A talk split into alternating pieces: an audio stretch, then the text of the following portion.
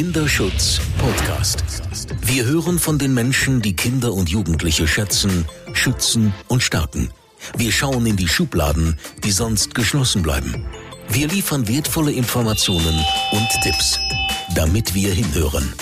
Der Kinderschutz Podcast. Ich freue mich sehr, meine Gesprächspartnerin und Sie, liebe Hörerinnen und Hörer, heute zu begrüßen. Mein Name ist Regina Steil und ich darf Sie und euch zu einer weiteren Folge des Kinderschutz-Podcast begrüßen. Mit meiner heutigen Gesprächspartnerin, Frau Prof. Dr. Babette Renneberg von der Freien Universität Berlin, möchte ich mehrere Schubladen öffnen, die sich um das Thema Gewalterfahrungen von Kindern, deren Eltern selber psychische Erkrankungen haben, ranken. Frau Professor Renneberg leitet den Arbeitsbereich klinische Psychologie und Psychotherapie. Ähm, sie ähm, leitet auch eine Hochschulambulanz äh, an der Freien Universität Berlin und einen Ausbildungsgang und eine entsprechende Ausbildungsambulanz ähm, für die Ausbildung in Kinder- und Jugendlichen Psychotherapie. Ähm, sie ist die Präsidentin der European Society for the Study of Personality Disorders. Das ist also eine europäische Fachgesellschaft, wo es um die Erforschung und Behandlung von Persönlichkeitsstörungen ähm, bei Menschen, Erwachsenen, Kindern, Jugendlichen sozusagen geht, besonders natürlich bei äh, Erwachsenen. Babette, ganz vielen Dank, dass du dir heute die Zeit nimmst, mit mir zu sprechen. Sehr gern. Ähm, welche Schublade möchtest du als erstes aufmachen? Vielleicht möchte ich damit beginnen, wie ich dazu gekommen bin, mich dem Thema Kinderschutz mehr zu widmen, weil das war zu Beginn meiner äh, beruflichen Laufbahn nicht zentrales Thema. Ich bin tatsächlich über ähm, betroffene äh, Frauen, die an einer Borderline-Störung leiden, ähm, dahin gekommen, weil das war ein Thema, mit dem ich mich sehr beschäftigt habe. Wie kommt es dazu, dass Menschen eine solche Störung ausbilden? Was kann man auch therapeutisch tun und wie kann man diesen Personen helfen? Dabei bin ich ähm, auf wertvolle Informationen gestoßen von meinen Kolleginnen aus der Praxis in die in ähm, Einrichtungen ähm, gearbeitet haben, wo Mütter mit psychischen Störungen und auch mit Suchtproblematik äh, hinkommen konnten und wohnen konnten mit ihren gerade kleinen Kindern, gerade geboren oder sehr jungen Kindern. Und die haben diese Mütter versucht zu unterstützen mit der Erziehung von den kleinen Kindern damit besser fertig zu werden und zu wissen, was sie da tun sollen. Und dabei bin ich auf die ähm, Problematik gestoßen, dass es dieses, dass es sozusagen eine innerfamiliäre Weitergabe auch von Gewalt und ähm, Missbrauch verschiedener Art gibt. So ist mir dieses Thema sehr, sehr ans Herz gewachsen und ich möchte gerne dazu durch meine Forschungsarbeiten und auch durch praktische Umsetzung dazu beitragen, dass wir besser werden in der Prävention von Gewalt und Missbrauch von Kindern. Das ist, glaube ich, mein großes Ziel. Ja. Ähm, ich weiß, dass du in Deutschland, was dieses Thema angeht, eine ganz wichtige Rolle einnimmst, weil du äh, eine der ersten Forscherinnen und Psychotherapeutinnen gewesen bist, die darauf großes Augenmerk äh, gelegt haben. Und du hast äh, mittlerweile einige auch sehr große Forschungsprojekte äh, geleitet, ähm, die das Ziel hatten, auch zu schauen, was man verbessern kann. Also wie man diesen, wie soll man sagen, Kreislauf an Gewalterfahrungen in den verschiedenen Generationen durchbrechen und äh, verändern kann. Ich würde gerne als erstes dich fragen, was hast du gelernt darüber, wie kommt das, dass ähm, Mütter mit psychischen Erkrankungen, Väter mit psychischen Erkrankungen, besonders vielleicht auch mit einer Borderline-Persönlichkeitsstörung, ähm, vielleicht eine größere Gefahr haben, dass ihre Kinder auch zum Opfer von Gewalt werden? Das ist wie bei so vielen Dingen nicht mit einer Antwort kann ich, ich kann nicht eine Antwort geben auf diese Frage. Es ist nicht ein Faktor, es sind immer viele verschiedene Faktoren, die dabei eine Rolle spielen. Wir müssen uns mal kurz in die Situation dieser Eltern hineinversetzen. Die haben meist selbst ganz große Probleme, ihre Gefühle, ihre Emotionen zu regulieren und zu steuern. Die sind überwältigt von Ärger, von Angst, von Trauer und gleichzeitig haben sie Kinder, die selber ja noch nicht gelernt haben, ihre Emotionen in irgendeiner Weise zu regulieren. Ganz am Anfang vom Leben geht es einfach darum, äh, Unlust und Lust auszudrücken und ähm, das, wenn man, wenn das zusammentrifft, also ein Elternteil, was große Schwierigkeiten hat mit der Gefühlsregulation und ein kleines Kind, was das ja noch lernen muss, dann gibt es in der Regel Probleme. Und zwar, weil die Emotionsregulationsfertigkeiten der Eltern in besonderer Art und Weise herausgefordert sind. Die sind bei allen Eltern von kleinen Kindern herausgefordert, aber hier eben noch mal mehr. Und da spielen natürlich auch biologische Faktoren eine Rolle. Also ähm, diese, diese Verletzlichkeit und dieses Problem mit ähm, zum Beispiel Aggressivität umzugehen, wissen wir, dass da ein klarer Anteil auch von genetischen Faktoren dabei ist. Das heißt, das Kind, was auf die Welt ist, kommt es in der Regel eben nicht ruhig und schläft immer dann, wenn es schlafen soll, sondern eher auch jemand, die oder das ähm, unter Umständen stark und heftig reagiert. Und kleine Kinder werden lauter und werden dringlicher, wenn sie nicht ihre Bedürfnisse befriedigt bekommen. Das heißt, das ist so ein Teufelskreis, der sich aufschaukelt. Da spielen, wie gesagt, die biologischen Faktoren eine Rolle und dann natürlich aber auch, wie viel Unterstützung haben denn die Eltern? Können die das Kind eben auch abgeben? Gibt es andere Personen, die helfen und unterstützen können? Das Ganze ist schwieriger, wenn zum Beispiel die Eltern alleinerziehend verantwortlich sind. Ähm, es ist immer dann schwieriger, wenn sie zum Beispiel kein Geld haben, äh, um Babysitter zu bezahlen oder um sich Hilfe zu organisieren. Das heißt, wir haben ein Zusammenwirken von, was wir immer biologischen, psychologischen und auch sozialen Faktoren. Genau. Und Menschen, die selber eine psychische Störung haben, haben oft eine Lebensgeschichte, wo sie vielleicht keine guten Schulabschlüsse erreichen konnten, keinen guten Job haben können oder auch im Job immer wieder in Konflikte kommen und eher ein Risiko haben, dass ihnen eben auch aufgrund dessen weniger finanzielle Ressourcen dann mhm. zur Verfügung stehen können. Absolut. Dabei müssen wir immer darauf achten, dass das Wahrscheinlichkeiten sind. Es ist nicht in Stein gemeißelt, äh, dass äh, ein Elternteil mit einer psychischen Störung unbedingt Schwierigkeiten haben muss und dass das Kind dann später auch Schwierigkeiten haben muss. Aber wir haben diese Risikofaktoren und natürlich ist diese elterliche psychische Störung kommt ja auch nicht aus heiterem Himmel. Also wir wissen zum Beispiel, dass wenn Mütter in der eigenen Kindheit Gewalt erfahren haben und dass sie dann, dass dann eine größere Wahrscheinlichkeit für ihre Kinder besteht, dass sie auch ähm, Gewalt erfahren im Laufe des Lebens. Und das wird nochmal potenziert in den Fällen, in denen die Mutter ähm, auch eine aktuelle Partnerschaft hat, in der Gewalt vorkommt.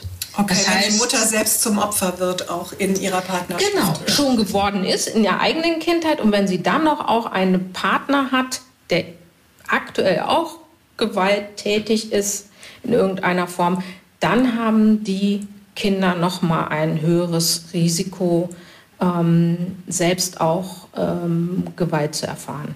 Das war eben auch so über meine Überlegung. Also ich wollte dich fragen, was du glaubst, was eigentlich überwiegt. Also es gibt ja die Möglichkeit, dass das Elternteil, was psychisch krank ist, selber zum Täter, zur Täterin wird.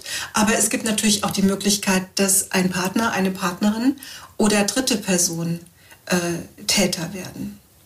Und, und, und was ist so deine Erfahrung? Was, was kommt am häufigsten vor, zum Beispiel bei Müttern, die selber eine Borderline-Persönlichkeitsstörung haben? Ähm, Das ist ganz schwer äh, zu beantworten.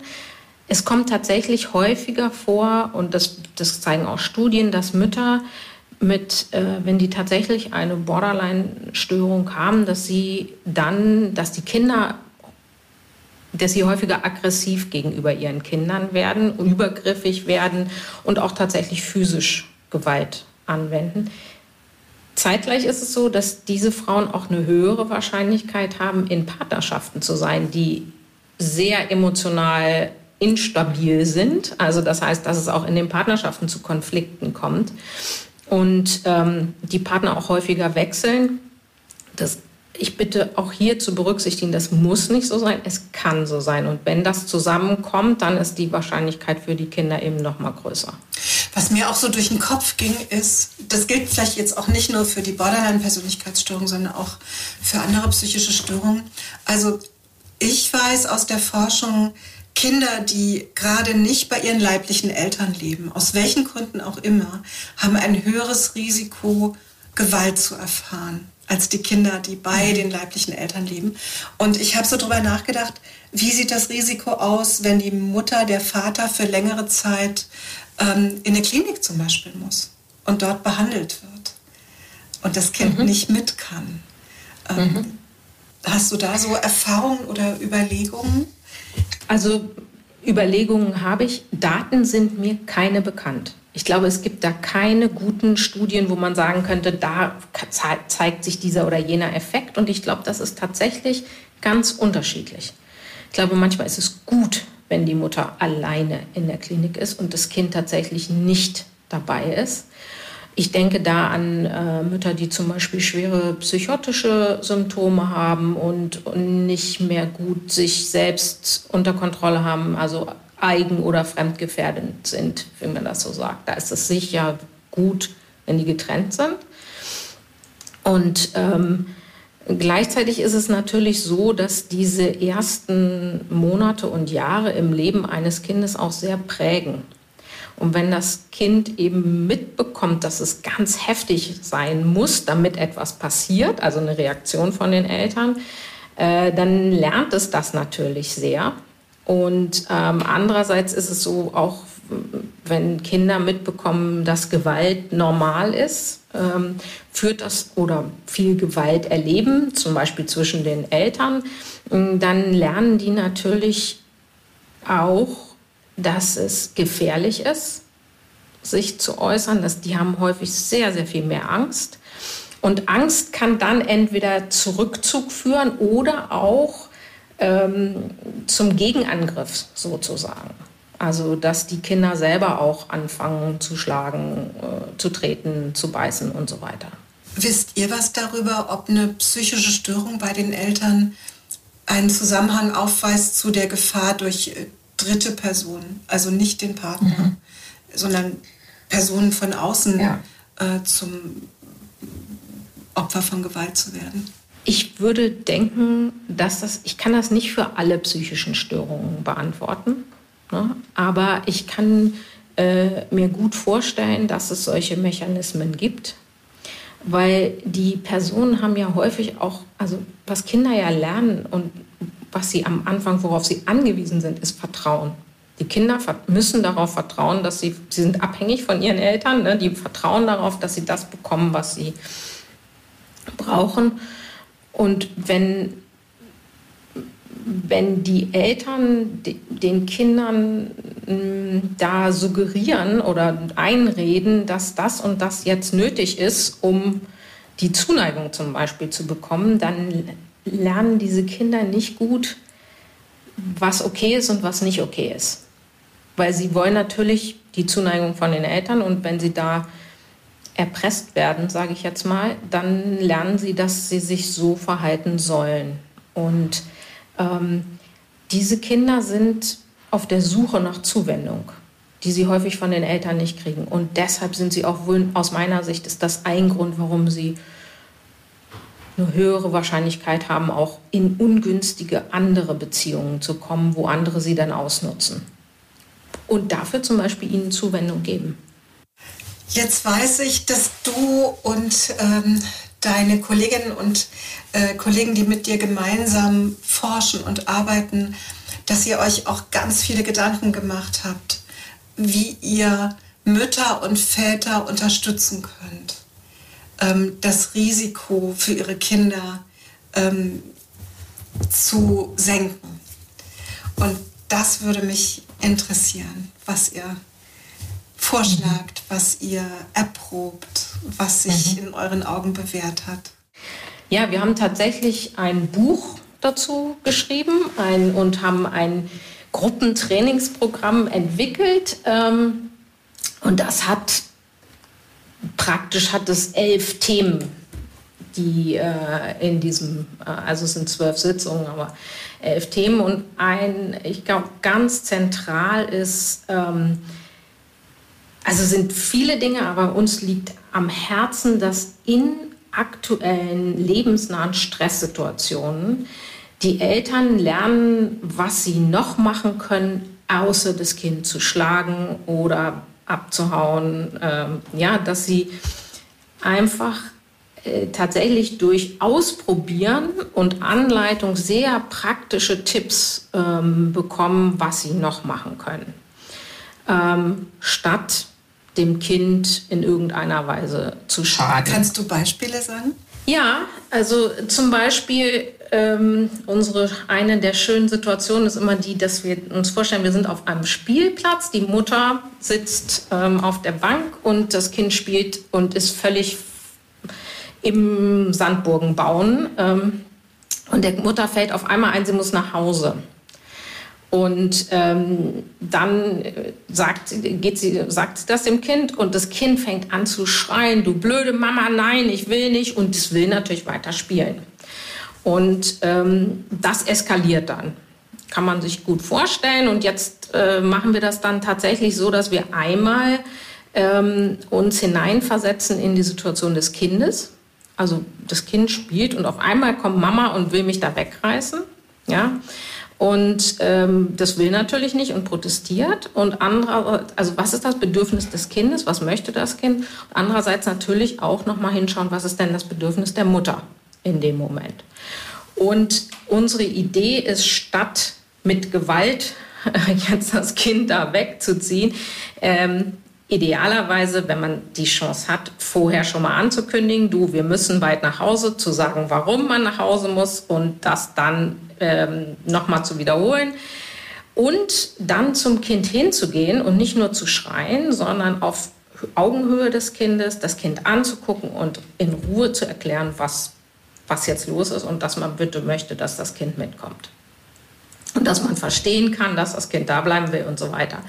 Aber so versuchen wir tatsächlich nicht, also im Kontakt üben wir auch zum Beispiel das Kind über die Straße zu bringen, ähm, wenn man über die Straße gehen will und das Kind will nicht und nicht so ziehen, dass, es, dass man am Arm zieht und dem Kind wehtut, sondern wir üben richtig, dass sie mit beiden Händen an den Schultern anfassen, nicht zu doll und wie man dann über die Straße geht. Also ganz praktische Übungen. Die Mütter machen das sehr gerne mit. Wir haben das ohne Kinder in den, in den Gruppen, sind nur die Mütter und die spielen die Kinder ähm, und versuchen das dann zu machen. Also so ganz konkret. Also ihr geht aus von so typischen Belastungssituationen im Alltag, wo man als Elternteil auch sehr schnell unter Druck gerät. Genau. Weil man, man muss über die Straße, man befürchtet, da könnte jetzt schnell ein Auto um die Ecke kommen und uns beide umnieten. Oder man weiß, man muss jetzt anfangen, was weiß ich, zu Hause was zu essen zu machen oder hat einen Termin und so weiter. Genau. Mhm. Ja, okay. Das ist ein zentraler Punkt. Der andere ist, dass wir natürlich äh, dass die Mütter auch lernen, jede Sitzung ist das achtsam zu sein, auch achtsam mit dem Kind. Ähm, also da haben wir auch wieder so eine Reihe von Übungen und die Mütter haben auch immer die Aufgabe, das zu Hause auszuprobieren mit dem Kind. Also was ist, was passt für sie denn gut? Und auch die eigenen Gefühle besser kennenzulernen und dann auch ähm, so ein bisschen besser mit der eigenen Emotionsregulation klarzukommen. Und äh, ganz am Ende dieses Programms steht auch tatsächlich eine Sitzung äh, Selbstfürsorge für Mütter. Ähm, ganz schwer und äh, ist herausfordernd, aber das ist für uns auch ein wichtiger Bestandteil. Das heißt, mit diesem Programm wendet ihr euch direkt an, du hast jetzt viel von Müttern mhm. gesprochen, ja. können es auch Väter?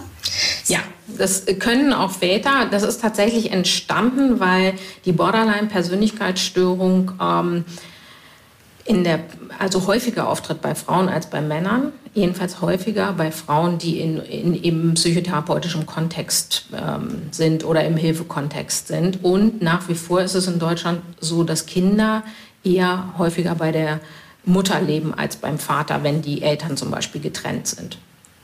Das heißt, wir haben im klinischen, in den Kliniken und auch in der, im ambulanten Bereich vor allen Dingen Mütter mit einer Borderline-Störung, die kleine Kinder haben. Gerade wenn die Kinder klein sind, sind sie auch noch mal häufiger.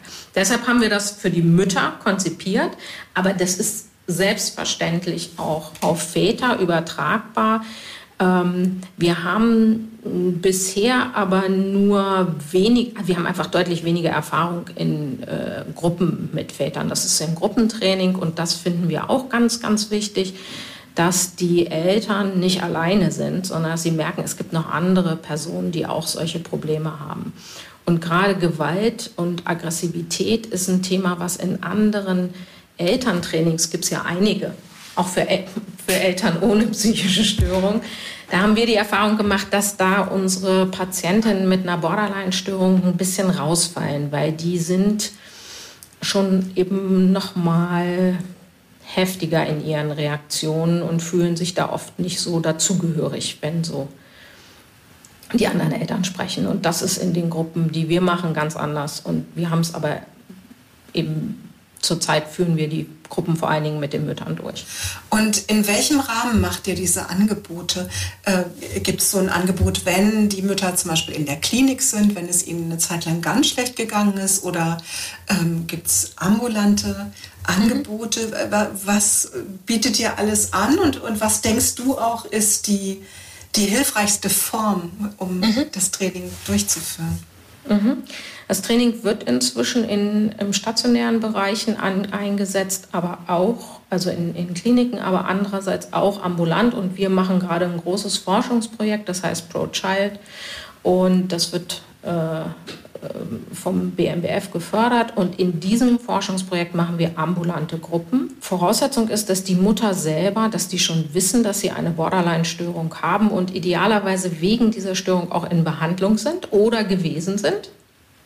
Und wir fokussieren dann in dem Training tatsächlich wirklich auf das Erziehungsverhalten und auf die Probleme in der Erziehung der kleinen Kinder. Und idealerweise haben die Mütter äh, das Sorgerecht beziehungsweise sind, leben mit ihren Kindern zusammen. Denn man muss sich vorstellen, dass es einmal in der Woche haben wir zwei Stunden Gruppe, dann gehen die Mütter nach Hause und die idealerweise üben sie dann mit den Kindern. Und oder es wurde auch zum Beispiel in diesen Wohnungs äh, Wohneinrichtungen äh, durchgeführt. Also wo es eben diese Gruppen gibt und die Mütter und die machen dann, äh, nehmen einem parallel an diesen Gruppen teil. Also in so Wohngruppen, wo zum Beispiel Mütter Unterstützung bekommen genau. bei der ja. Erziehung ja. ihrer Kinder, genau. Oft auch ja sehr junge Mütter, genau, die jungen ja. Eltern geworden sind. Mhm. Ähm, Babette, wenn wir diese direkte Ebene so ein Stück verlassen und wie mit so einem Hubschrauber höher steigen, ähm, da würde ich dich gerne fragen, ähm, was, wenn du Wünsche frei hättest, wenn du dir wünschen dürftest, was sich verändern soll in unserer Gesellschaft, in unserem Gesundheitswesen, in unseren Angeboten für psychisch kranke Eltern und ihre Kinder. Ähm, wenn du also entscheiden, bestimmen könntest, was würdest du alles haben wollen? Was würdest du gerne verändern? Ich würde gerne, dass die verschiedenen Hilfesysteme, die wir in, der, äh, in Deutschland haben, die, die wir Gott sei Dank haben, dass die mehr voneinander wissen, dass die Akteure, also zum Beispiel die Jugendamtsmitarbeiterin, die einen Fall auf den Tisch bekommt, äh, idealerweise weiß, wer die behandelnde Psychotherapeutin oder der behandelnde Psychiater oder äh, ist und dass die noch mehr an einen Tisch kommen, als es bisher der Fall ist. Ähm, das passiert häufig nur, wenn über das Kind eine ne, im, in, in der Kinder- und Jugendpsychotherapie und die Hilfekonferenzen, die gibt es. Aber die gibt es weniger, wenn die Kinder noch, also noch nicht auffällig geworden sind. Ja? Und das ist jetzt eine andere Forderung, die ist im, aus dem Bereich, äh, den ich besonders gut kenne, nämlich der Psychotherapie. Da wünsche ich mir einfach, dass alle Therapeutinnen und Therapeuten, egal welcher Schule, zu Beginn fragen, ob die, die Patienten oder Patientinnen Kinder haben und wie es den Kindern geht. Äh, das ist eine Frage, die nach wie vor aus meiner Sicht, glaube ich, zu häufig unter den Tisch fällt. Also vor allen Dingen, wie es denen geht. Ja. Und äh, wenn, wenn man das fragt, dann kommt man viel schneller dahin, dass es vielleicht auch gut wäre, da etwas zu tun. Und, ähm, und die Kinder, den Kindern auch Hilfe oder der Familie Unterstützung zukommen zu lassen. Und dann haben wir das nächste Problem, ist, dass häufig große Bedenken äh, bestehen gegenüber Jugendamt, weil immer droht, dass dem das, ne, dem, dass das Jugendamt dann kommt und das Kind wegnimmt. Ich glaube, da ist es auch hilfreich, von beiden Seiten eine grundsätzlich eher positive Einstellung dazu zu haben, nämlich mit der Idee, da könnte ich Hilfe kriegen. Und andererseits, ich könnte dieser Familie helfen oder dieser Frau oder diesem Mann, diesem Vater. Das wäre, glaube ich, auch äh, ganz, ganz, ganz wichtig. Das haben wir gesehen die Behandlung der Borderline-Störung hat unglaubliche Fortschritte gemacht, seitdem die Grundeinstellung der Therapeutinnen besser geworden ist. Nämlich, doch, man kann denen helfen. Genau. Ja. Früher gab es die Ansicht, dass Persönlichkeitsstörungen im Grunde kaum behandelbar seien ja. und das hat sich gründlich gewandelt, ja. Gott sei Dank. Genau, ja. Und das würde ich mir sehr wünschen. Mhm. Ich hatte auch so die Idee, ähm, dass es äh, vielleicht für die Gesellschaft lohnenswert sein könnte, äh, eine sich entwickelnde Borderline-Persönlichkeitsstörung einfach frühzeitig zu behandeln. Also zum Beispiel äh, tatsächlich bei Jugendlichen, also wenn äh, vor dem Lebensalter, wo man äh, Kinder äh, bekommt und wo das sozusagen mhm. akut werden kann, diese Situation, von der wir gesprochen ja. haben. Davon würde die nächste Generation, die Kinder der Betroffenen würden davon sehr profitieren. Genau. Das glaube ich auch. Ja, das auf jeden Fall. Also früher beginnen wäre unbedingt wichtig. Ja. Und eben dann auch, wenn denn Kinder da sind, auch mit zum Beispiel solchen Trainings ganz früh zu beginnen. Ja, nicht erst, wenn die Kinder zwölf sind, äh, sondern idealerweise vorher. Mhm. Nicht ja. erst, wenn es. Und, und siehst du da in der Schwangerschaftsbegleitung oder so irgendwo so einen Ansatzpunkt, wo, du, wo er denkt, da könnte man schon vielleicht Angebote erbringen und mhm. zu der Frau hinbringen oder zu dem Vater hinbringen? Ja, es gibt zurzeit ein paar Projekte, zum Beispiel Mind Pregnancy, das geht tatsächlich, äh, während der Schwangerschaft geht es darum, die Frauen zu begleiten und ihnen Unterstützung zu geben ähm, und äh, auch zum Beispiel, ich habe vorhin Achtsamkeit angesprochen, auch Achtsamkeit äh, zu lernen. Das halte ich für sehr sinnvoll. Ähm, um jetzt mal noch eine andere psychische Störung, nämlich Depressionen ins Spiel zu bringen, bin ich auch gerade dabei, äh, sind wir dabei, eine, eine Intervention zu entwickeln für gegen, gegen Postpartum-Depression, also dass wir das aus der Tabuzone rausholen und ähm, die Mütter informieren und auch da dann eben ähm, Hilfe zur Verfügung zu, äh, zu stellen. Das heißt, ja, nach vorne äh, früher ansetzen ist total wichtig und am besten eben auch die Kinder zu stärken. Ja. Und das geht nun mal am, in den ersten Lebensmonaten und Lebensjahren äh, tatsächlich gut dadurch, dass man äh, die Eltern, die, die Eltern unterstützt. Ähm, und ich halte es auch zum Beispiel für wichtig, dass äh, das Personal in Kitas und äh, Grundschulen da einfach wachsam ist, aufpasst und äh, mit den Kindern ähm, gut ähm, umgeht und Verständnis für deren Probleme mitbringt. Das ist häufig der Fall, aber da haben wir sicher noch Raum für Verbesserungen. Ich äh, hänge so noch ein bisschen an diesem Punkt, wo du gesagt hast, dass äh, die Behandler von den Erwachsenen äh, Patienten, die Eltern sind, oft so Befürchtungen haben und es schwierig finden, dieses Thema anzusprechen. Wie geht es ihren Kindern? Gibt es da Konflikte? Gibt es Konflikte, wo sie aggressiver auf ihr Kind reagieren? Haben sie ihr Kind schon mal geschlagen und so weiter?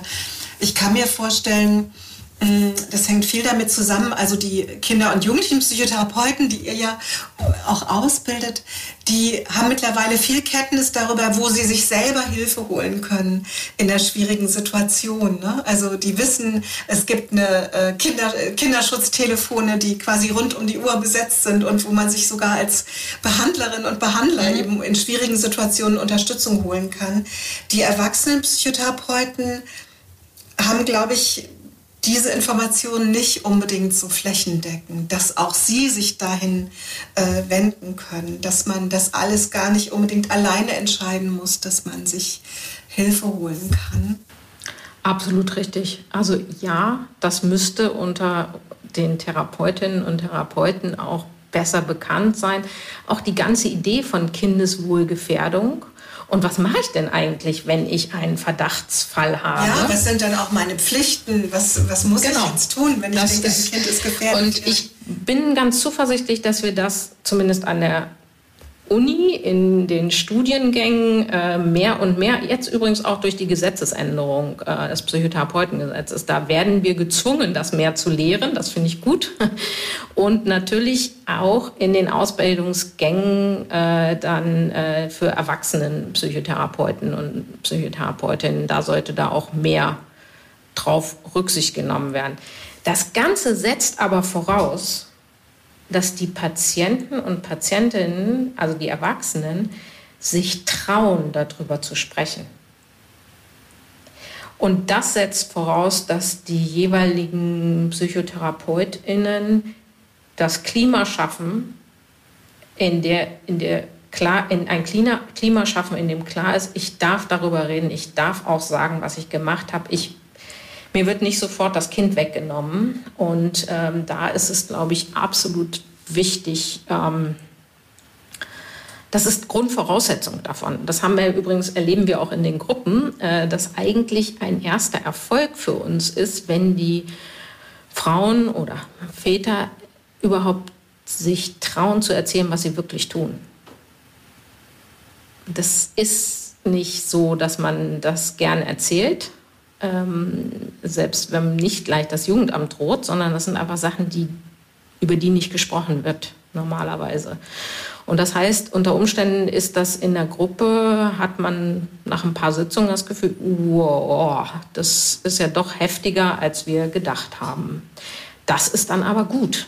Also wir begrüßen es, wenn ähm, Menschen sich dann trauen, das zu sagen. Und äh, diesen Vertrauensvorschuss, den muss man sich erstmal verdienen, auch als ja. Psychotherapeut oder als äh, Gruppenpsychotherapeutin dann. Eine Kollegin von mir hat neulich, finde ich, eine total berührende Formulierung gefunden, wo sie mit ihrer Patientin sprechen wollte über eine Gefährdung ihres Kindes durch den äh, leiblichen Vater, mit dem sie nicht mehr zusammengelebt hat. Und die Mutter hatte große Angst davor.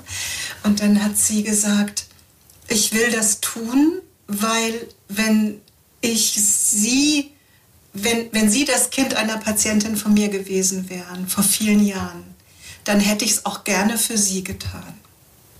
Mhm. Das fand ich irgendwie. Mhm. Ja. Und, und das ja. irgendwie, es war so ein ganz schöner mhm. Moment, finde ich, wo, wo wir so auch dann gesehen haben, dass die, dass das die Patientin erreichen kann, mhm. so, ne? sich mhm. zurückzuversetzen. Und in dem Fall war die Patientin tatsächlich selber eben auch Opfer von Gewalt geworden ja. in der Kindheit. Genau. Ja, das würde ich gerne einfach auch nochmal sagen, dass das häufig, wenn man die Geschichten der Eltern sich anschaut, die Lebensgeschichte und das, was sie schon erfahren haben, dass es sehr verständlich wird, warum sie so reagieren. Das macht es nicht gut, aber man kann es zumindest verstehen, warum das so ist. Und ähm, das ist, denke ich, unsere Aufgabe, ist diesen Teufelskreis zu durchbrechen, der Weitergabe. Genau. Also, weil nämlich jede ähm, jedes zum Opfer werden, was wir jetzt beim Kind verhindern können, ähm, hilft den, kind, den Kindern von diesem Kind mhm. sozusagen. Genau. Mhm. Hilft den Teufelskreislauf zu durchbrechen. Genau. Babette, vielen, vielen Dank. Ich möchte gerne ähm, als Le ich möchte jetzt zunächst dich fragen, ob du an mich eine Frage hast. Also ich habe tatsächlich die Frage, ähm, wie du dein Engagement bei Hänsel und Gretel, äh, wie es dazu gekommen ist und was du damit erreichen willst. Ähm, dazu gekommen ist es, weil ich selber das Gefühl hatte, also ich bin ja ähm, ähm, speziell, ich bin ja sozusagen Traumatherapeutin und Forscherin in dem Bereich. Und ich habe jetzt viele, viele äh, Jahre äh, gekämpft dafür, die Behandlung von Opfern zu verbessern. Also überhaupt Behandlung zugänglich zu machen in jedem Lebensalter, sowohl für Kinder als auch für Jugendliche, als auch für Erwachsene und auch verschiedene Behandlungsstrategien zu überprüfen, weiterzuentwickeln, zu verbessern. Aber es keimte in mir auch so der Wunsch, also die, die Prävention, äh, dass überhaupt Gewalt jemandem angetan wird und geschieht, die, vor der hatte ich immer so, so viel Respekt, weil ich dachte, oh, das ist so eine große Aufgabe, wie soll man das hinbekommen, dass ich mich also quasi lieber der Behandlung der Folgen zugewandt habe, als dem Versuch ähm, zu verhindern und Prävention zu betreiben. Aber ich hatte irgendwann das Gefühl, so ähm, auch über diese langen Jahre der Beschäftigung, über dieses Wissen nach dem Motto, dass ich das Gefühl habe, Mensch, es wäre so schön, wenn ich irgendwann gar keine Patienten mehr finden würde, die mhm. wir behandeln müssen. Wir behandeln und behandeln und behandeln und in dem Moment werden äh, die nächsten Kinder viktimisiert. Und ähm, dann hatte ich so das Gefühl, wo könnte ich mich vielleicht engagieren, um äh, diesen Bereich der Prävention, in dem ich jetzt beruflich gar nicht so viel erreichen kann in dem Moment. Also durch mhm. meine alltägliche Arbeit kann ich vielleicht nur eher, so wie du das machst, in, in, in so eine, auf eine sehr seltsame Art und Weise, indem ich Traumapatienten helfe, kann ich vielleicht verhindern, dass ihre eigenen Kinder äh, viktimisiert werden. Aber ich dachte so, da, da muss noch irgendwas mehr sein, was man mhm. Äh, tun kann. das war eine wichtige Motivation. 99 Sekunden für den Kinderschutz. Was muss sich ändern? Es sollte sich, wie ich vorhin schon gesagt habe, die verschiedenen Hilfesysteme, die MitarbeiterInnen in den verschiedenen Hilfesystemen sollten besser vernetzt sein. Wir sollten mehr voneinander wissen. Glaube ich, ganz wichtig. Und wir brauchen ähm, gute Ideen für Präventionsprojekte, gerade was Gewalt angeht. Also da finde ich, können wir uns auch an unsere eigene Nase fassen. Ich bin gern dabei, ähm, um noch besser zu werden diesbezüglich. Ähm, das würde ich mir auch wünschen. Und dann diese an alle Psychotherapeutinnen und Psychotherapeuten der Erwachsenen bitte, bitte nach den Kindern fragen ähm, das ist jetzt aus so einer Perspektive heraus und ich finde, dass das aus der psychotherapeutischen Perspektive ein wichtiger Punkt ist, der natürlich noch nicht die Probleme löst, aber zumindest dem noch mehr Aufmerksamkeit gibt.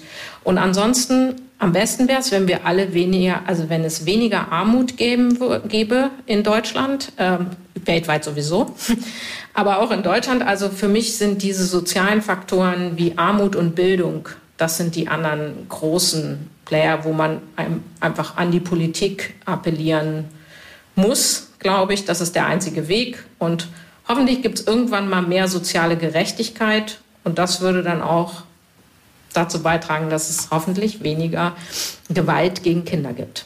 Vielen, vielen Dank, liebe Babette. Ich danke sehr Frau Professor Dr. Babette Renneberg von der Freien Universität in Berlin. Liebe Hörerinnen und Hörer unseres Kinderschutz-Podcasts, wir konnten hoffentlich einen wertvollen Blick in die ein oder andere Schublade äh, geben und ich hoffe, für Sie war das Richtige oder etwas Interessantes dabei, Danke, dass Sie hingehört haben.